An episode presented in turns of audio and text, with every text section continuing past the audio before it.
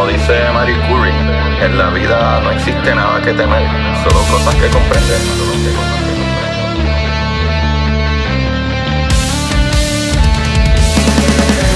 Recuerden correr y buscar la manera de aprender que más le divierta.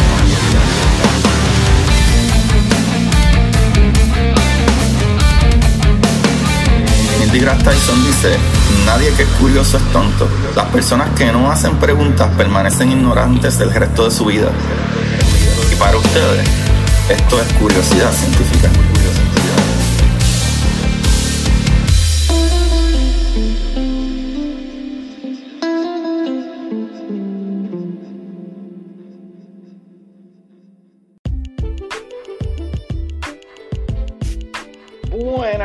Curiosidad científica, bienvenidos sean todos nuevamente a su programa de curiosidad científica, donde aprenderemos a buscar parejas que nos destruyen. Con ustedes, su servidor, Agustín Valenzuela, y host de este programita de curiosidad científica, ¿verdad? Que trayéndole las maravillas del universo. Gracias a todos los que le han, ¿verdad? Dado iniciar y apoyan este podcast de una u otra manera. Y si a ustedes les gustan estos episodios, nos ayudaría un montón si le dan un rate en Apple Podcasts o si lo comparten ¿verdad? en sus redes sociales y. Me pueden taggear a mí también. Pero ahora, vamos a lo que vinimos, chavalines. Corillo, hoy vamos a hablar de física cuántica o física de partículas, ¿verdad? Como le quieran ver. Y es que en la física de partículas, si nos vamos muy técnicos, eh, existen unas partículas que realmente no entendemos todo sobre ellos. Y la verdad es que no entendemos todo sobre todo lo que es física cuántica es bastante complicado y casi todo, ¿verdad? Son probabilidades. Pero de lo que vamos a hablar hoy, y esto es cada vez, ¿verdad? Que hablemos de materia y antimateria. En esta ocasión, hay, ciertas cosas que se hacen más difícil de lo que realmente son. O sea, cuando hablo ¿verdad? De, este tipo de partículas y de que voy a hablar de la materia y la antimateria, o sea, partículas y antipartículas, que sabemos realmente sobre esto, eh, primero creo que hay que explicar de dónde salió esta idea y cómo llegamos a descubrir estas antipartículas. Pues chavalines, esta teoría fue propuesta por Paul Dirac, ¿verdad? Que ganó el Premio Nobel de Física en 1928. Y poco después, otro premio Nobel, Carl Anderson, descubrió en 1934 el positrón, ¿verdad? Este, antipartícula del electrón, que tiene la misma masa pero carga positiva. Existe también un antiprotón con carga negativa, ¿sabes? ya que los protones de la materia de nosotros, la carga de, eh, positiva, pues en el caso del, antiprotón es negativa, y así sucesivamente. So, básicamente nosotros estamos creados por materia regular, ¿verdad? Y existe otra materia que es todo lo contrario. Pero para que sepan, Corillo, al igual que somos creados por la materia con estas cargas eléctricas, y la llamamos materia regular, igual podríamos existir con las mismas leyes de física, con las cargas, ¿verdad? A la inversa, eso no importa. Y aquí incluso esta parte sería tema para otro capítulo, pero muchas de estas cosas son las que nos hacen pensar en universos paralelos y todo ese tipo de cosas donde Agustín tiene barba y a lo mejor tengo un pelo rizado muy bello y largo y esas cositas. Pero no vamos a hablar de eso hoy ya sabemos de dónde salió la idea, ¿verdad? Y comprobación de que existe la antipartícula. Pero un momento, cada vez que hablamos de antipartículas nos vamos en el viaje de que son cargas opuestas. O sea, que la antipartícula es otra partícula que tiene casi todo igual a la primera, ¿verdad? Masa, spin y otros atributos, excepto su carga eléctrica. Ahí estaría la diferencia pero ahí existe un problema porque no todos los bosones tienen carga eléctrica. O sea que no estaríamos hablando de que todas las partículas en general, sino entonces tendríamos que decir que hay ciertas partículas, ¿verdad? Que serían los fermiones leptones, que son las partículas de la materia, lo que te crea a ti, a mí, la taza, el techo, el carro. Y están los bosones, que son los que las partículas que cargan la fuerza, las fuerzas que hacen que estas partículas de la materia interactúen. Y ahí, chavales, ahora sí se echa esto, porque hay bosones que no tienen carga eléctrica. Así que la pregunta es, ¿pueden los bosones tener su propia antipartícula? O mejor aún, ¿tienen los bosones su antipartícula? Pues Corillo, todos los leptones y quarks aparecen en pares, ¿verdad? Leptones eh, y quarks son todos fermiones, son partículas de la materia. y todos aparecen en pares. Todo quark posee una antipartícula denominada antiquark. Lo mismo sucede con los leptones.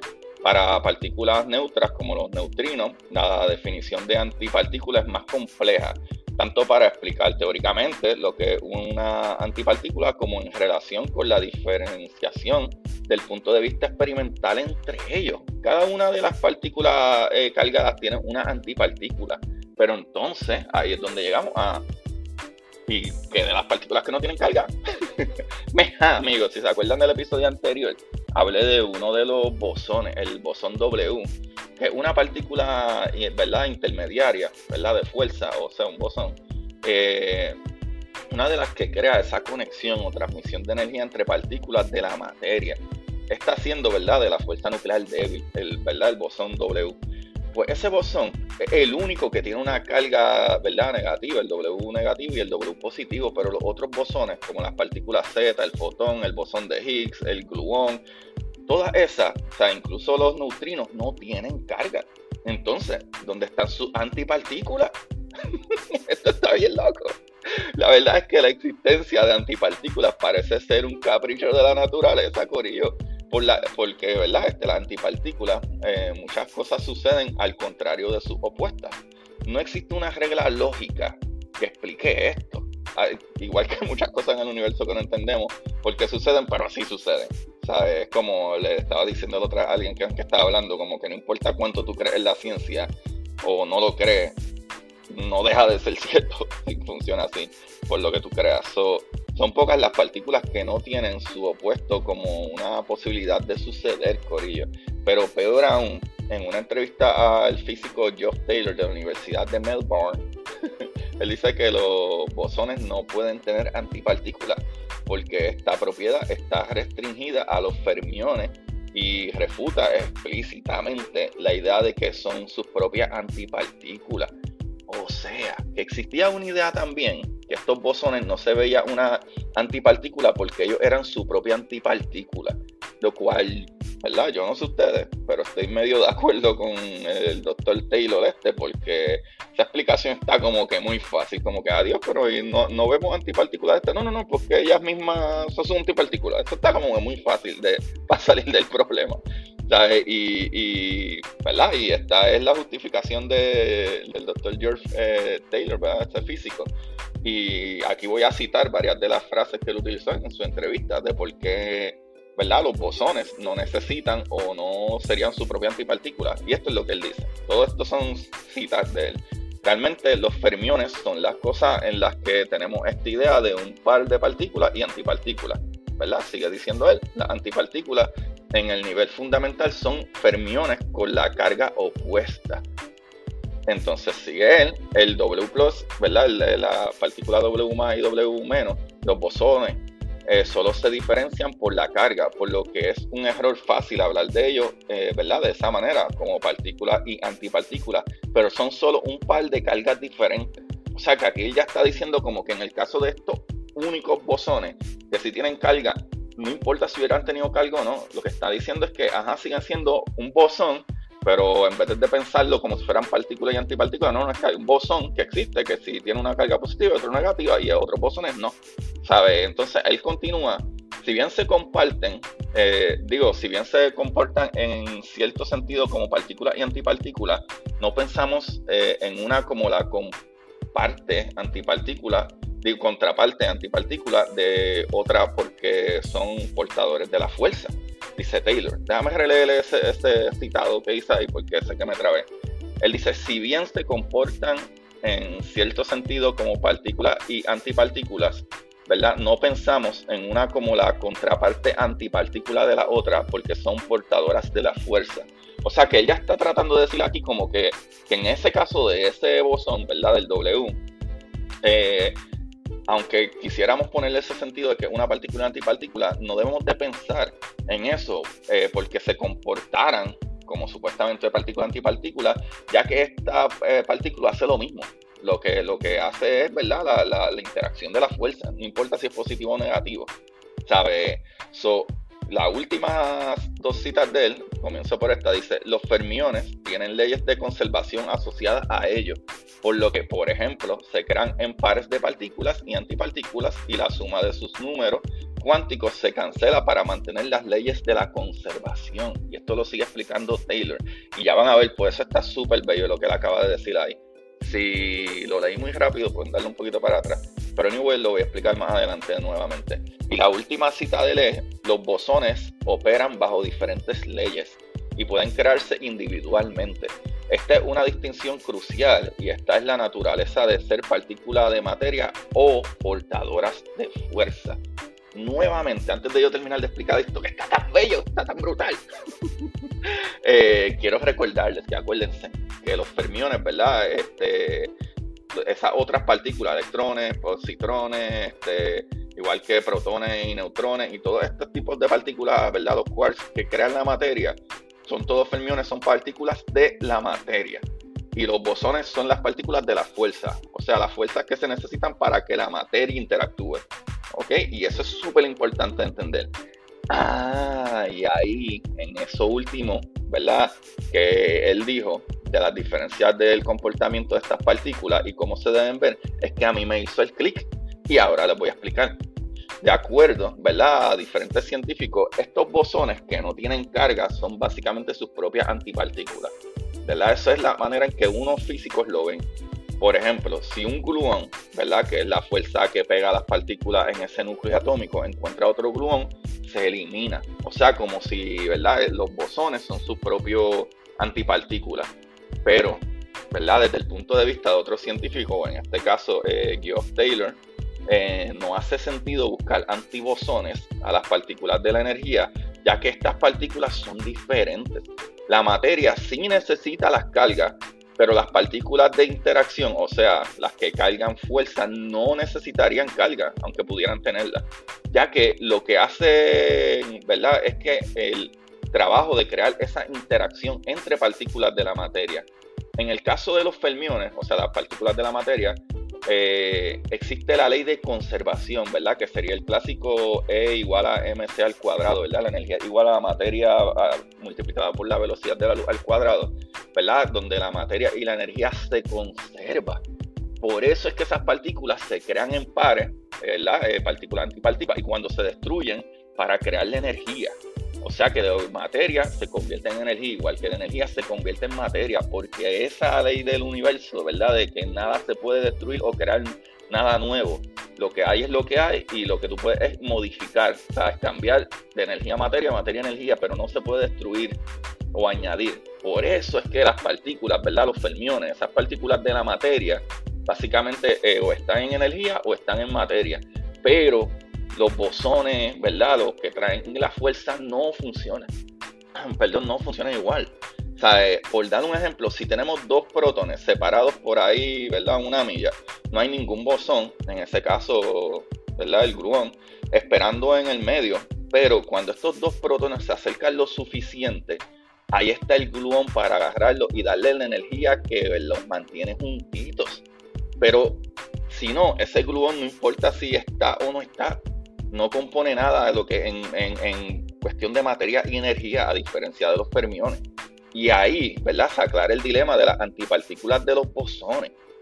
¡Wow! ¡Qué brutal! ¿Verdad? entiendo que esto está súper brutal. Que de cierto tiene todo esto de lo que hablamos, pues todo y nada. tiene un poco de cierto en todo y nada.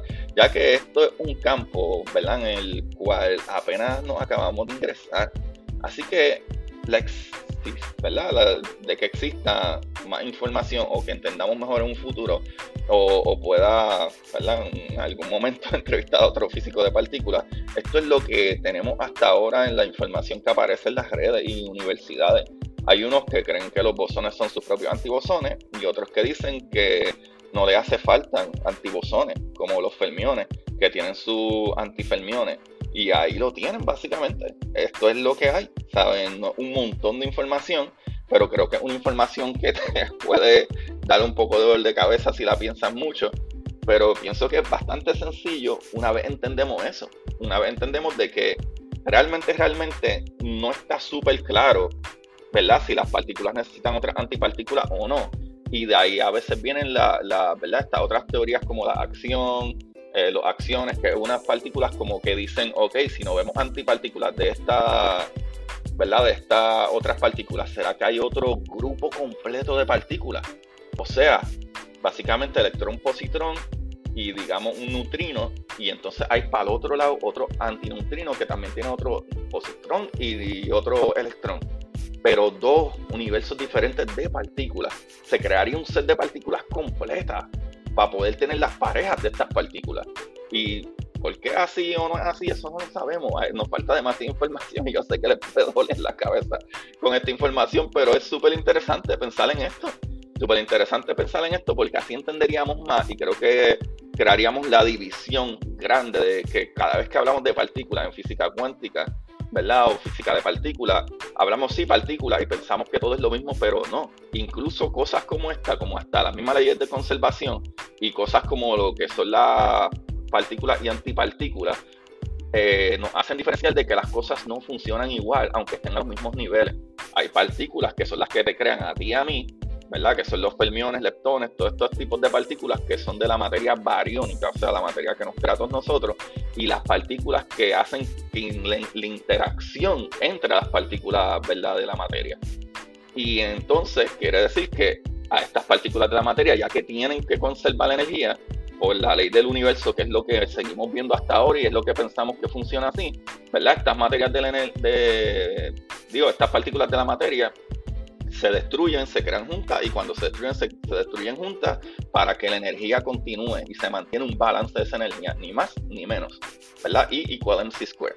Y los bosones, ¿verdad? Que son partículas también, pero simple sencillamente son fuerzas que hacen que estas interacciones eh, ocurran y tal vez tienen antipartículas, tal vez no pero de acuerdo a, lo que más lógica hace de la información que yo encontré, y ojalá que alguien tenga más información y me corrijan esto, pero lo que ahora mismo, al momento que tengo todo un montón de páginas aquí, esto es lo que aparece y es lo que se entiende. Y para mí hace hasta un poco de sentido de que, mira, en verdad no deberíamos de ver los bosones como partícula antipartícula, incluso aunque hay un bosón como el W que tiene carga positiva y negativa, el bosón W igual hace el mismo trabajo. ¿Verdad? Que es eh, eh, la interacción de esas partículas en el, en el núcleo débil, ¿sabe? Y that's Sea que es positivo o negativo, a diferencia de partículas de la materia como eso. Como los electrones son negativos y los protones son positivos. Ah, por eso se atraen y se unen y crean la materia. Y entonces la fuerza nuclear fuerte que los une y los amarra ahí dentro de esos protones.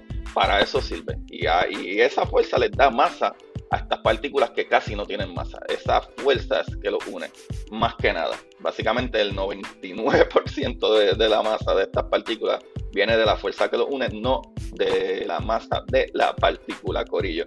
¿Y de dónde saqué toda esta información bien loca? Que tuve que leer y leer y leer y releer de Universidad de Melbourne.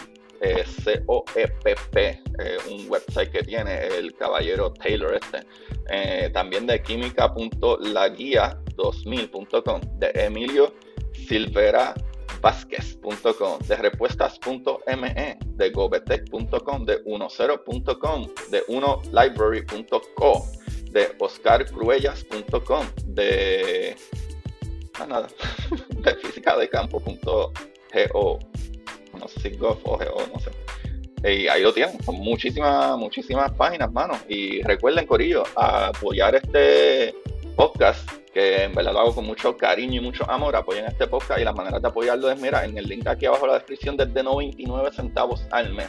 Pueden apoyar desde 99 centavos al mes y pueden cancelar cuando ustedes quieran. Eh, también me pueden apoyar en el Patreon, en patreon.com slash Agustín Valenzuela y ahí tienen historias eh, cortas que salen cada dos semanas, ¿verdad? Como quien dice los 15 y los 30 salen una historia y la gente les encanta, los comentarios están brutales, eh, estoy súper pompeado. espero que para julio salga mi tercer libro, que sería la segunda parte de la exploradora. El segundo libro de la exploradora. Y hablando de la exploradora, pues mi libro lo pueden conseguir en Amazon o en los links que se encuentran en mi página de Instagram como Curiosidad Científica Podcast en Instagram. Ahí están los links que te pueden llevar al Patreon, te pueden llevar al capítulo de la semana, te pueden llevar a, los libros, ¿verdad? Tanto el libro de Curiosidad Científica, El Universo en Arroz con Habichuela, como la exploradora Titán. Y muy pronto sale la exploradora Draco, de la constelación de Draco. Uy, papá, ya verán qué es lo que está pasando ahí. Y ahí lo tienen mis amores. Este, esta semana todavía estoy leyendo los mismos libros. Eh, aunque cogí de vuelta, eh, ¿verdad? El de las historias, que son muchas historias, que me encanta, que es de H.P. Lovecraft, eh, Mount, of, Mount of Madness, Cthulhu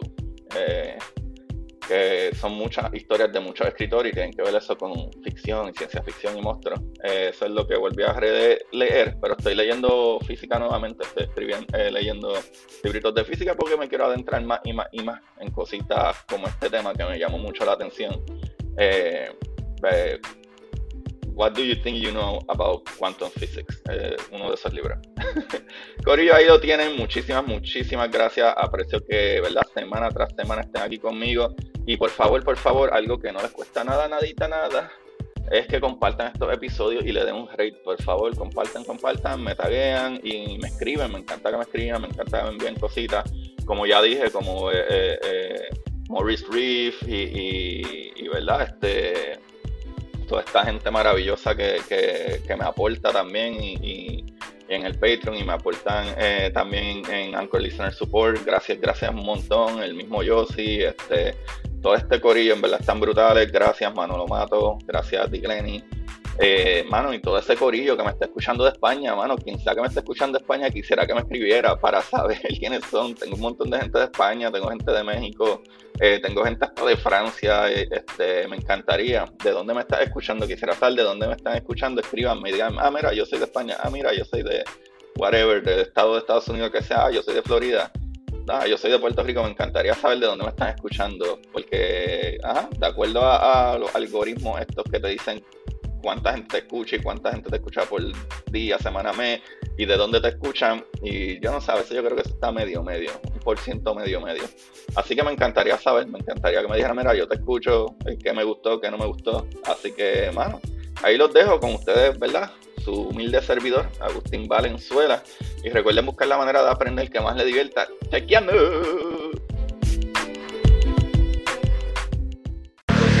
Y para ustedes. Esto es curiosidad científica.